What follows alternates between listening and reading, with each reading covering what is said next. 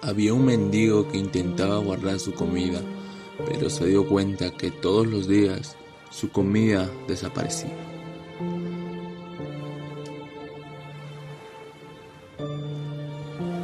Pero un día vio al ratón que le robaba su comida. Ah, eras tú, ratón. ¿Por qué me robas mi comida? Soy un mendigo. Ve a robarle a los ricos, ni se enterarán. Pero es mi destino robarte a ti. ¿Qué? ¿Por qué? Porque está en tu destino que solo puedas tener ocho artículos entre tus posesiones. Por mucho que supliques, por mucho que recaudes, solo podrás tener eso. El mendigo estaba aturdido y también descorazonado. ¿Cómo podía tener tanta mala suerte? Ay, ¿por qué ese es mi destino? No lo sé. Deberías preguntárselo a Buda. Quizás él lo sepa. Así, el mendigo inició su viaje.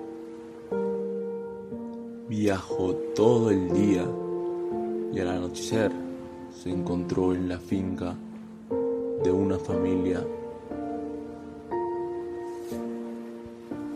Una familia rica. Él estaba cansado y sediento. Decidió pasar la noche ahí, así que vamos a tocar la puerta. Buenas noches, señor. Se está haciendo de noche y soy nuevo por aquí. ¿Puedo pasar aquí la noche, por favor? De acuerdo. Entra. Cuando el mendigo entró en la casa, el hombre le preguntó, Joven, ¿y por qué y a dónde viaja tan tarde? Ah, tengo una pregunta para Buda y voy a conocerlo. Narrador. En ese momento llega la mujer del hombre y le oyó. ¿Podemos pedirte que le hagas una pregunta a Buda? Está bien, imagino que podré hacérsela en vuestro nombre. ¿Cuál es la pregunta, señora? Tenemos una hija de 16 años y no puede hablar. Queremos preguntarle qué podemos hacer para que hable. ¿A dónde vas? Voy a ver a Buda y voy a hacerle una pregunta sobre mi destino. ¿Podrías por favor hacerle una pregunta por mí? Claro, dime. Llevo 500 años intentando convertirme en un dragón. Según mis enseñanzas, ya debería haberme convertido en. ¿Puedes por favor preguntarle a Buda qué tengo que hacer para convertirme en dragón? Gracias, querida tortuga, por ayudarme a cruzar el río. De nada, y no olvides mi pregunta, por favor. Claro que no. Le haré tu pregunta, Buda. Narra. El mendigo sigue su viaje en busca de Buda y por fin llegó a donde residía. El hombre de pie delante del mosferio respiró profundamente. Oh, y aquí estoy por fin. Conoceré al gran Buda. Narra. Y así el mendigo entra animado y emocionado, preparado para hacerle una pregunta. Y da de los otros. Y nada más entrar, se inclina ante el Buda. Por favor, acepte mis buenos deseos, Buda. He viajado desde tierras muy lejanas para hacerte unas preguntas. ¿Puedo, por favor? Por supuesto, pero solo responderé tres preguntas. Solo tres preguntas. El joven se sorprendió. Ya tenía cuatro preguntas. Pero tengo cuatro preguntas. ¿Qué hago? Así que pensó determinadamente. Pensó que la tortuga que llevaba 500 años intentando convertirse en un dragón Pobrecita, qué vida más, qué vida más dura debe llevar en ese río tan profundo. Después pensó mago que llevaba más de mil años intentándose, intentando llegar al cielo. La mañana siguiente, el mendigo les agradeció la hospitalidad y les aseguró que lo haría la pregunta a Buda. Adiós, y le haré la pregunta. Continuó su viaje y vio que tendría que atravesar un mar de montañas. Oh Señor, ¿cómo cruzo ahora esto? Escaló una montaña y se encontró a un mago. Querido Señor, ¿podéis ayudarme a atravesar esto? Sube. El mendigo subía al báculo del ignago y se siente detrás del mago. Usa su báculo para llevar al joven y a él mismo volando por encima de un mar de montañas. Volando por el mar de montañas, el mago le preguntó al joven, ¿A dónde vas?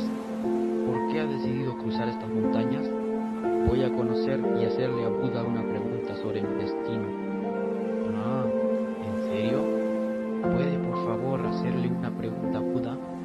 Llevo intentando subir al cielo más de mil años y según mis enseñanzas ya debería poder subir al cielo. ¿Puede por favor preguntarle a Buda qué puedo hacer para subir al cielo?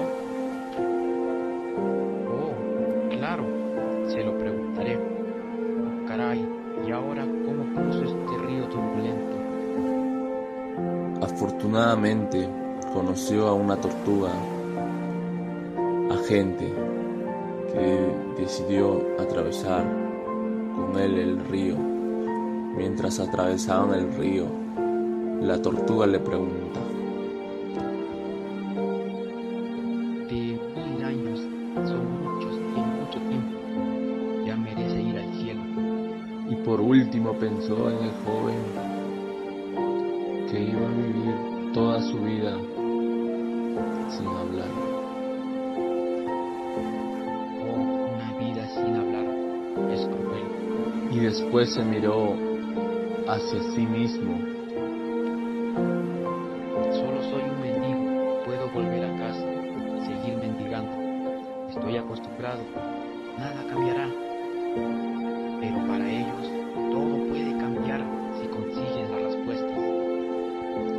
Así que después de pensar en los problemas del resto, sus problemas de repente parecían pequeños, muy pequeños. Lo dio, le dio pena la tortuga y el joven, el mago, y decidió hacer sus preguntas al Buda, como era de esperar. La tortuga es reticente a abandonar el caparazón y como es reticente a abandonar la comodidad de su caparazón, nunca será un dragón. El mago siempre lleva su báculo y nunca lo suelta, actúa como un ancla, por eso no le deja subir al cielo. Y con respecto a la joven, podrá hablar cuando encuentre su alma gemela. Buda. Lo miró y sonrió al mendigo. Se inclinó ante el Buda. Oh, inicié el viaje de regreso a casa. Se, re- se reunió con la tortuga. ¿Le has hecho mi pregunta? Oh sí, solo tienes que quedarte, solo tienes que quitarte el caparazón y te convertirás en un dragón. Tortuga se quita el caparazón. Dentro del caparazón había perlas valiosísimas encontradas en las profundidades del mar y se las dio al mendigo. Toma. Son tuyas en agradecimiento. Yo ya, los, ya no las necesito porque soy un dragón. Gracias, hombre bondadoso. Y se fue volando, el mendigo se encontró con el mago en la cima de una montaña. Tienes que soltar tu báculo y podrás ir al cielo. ¿En serio? Es lo que me dijo Buda. Y el mago se deshizo de su báculo, entregándoselo al joven. Le dio las gracias y ascendió a los cielos. Adiós, joven. Mucha suerte. Joven era rico gracias a la tortuga y poderoso gracias al mago. Regresó a la formalía que le había dado cobijo. Se alegraron de volver a verlo y esperaban una respuesta. El gran Buda dijo que vuestra hija podrá hablar cuando encuentre su alma gemela. Y en ese momento la hija bajó los, las escaleras y habló. Oye, ¿ese es el hombre que estuvo aquí la semana pasada? La joven y sus padres estaban sorprendidos. Miraron al mendigo, él era su alma gemela. Los padres fijaron cinco matrimonios y vivieron felices para siempre. Todo lo bueno que hagas en el mundo os será devuelto.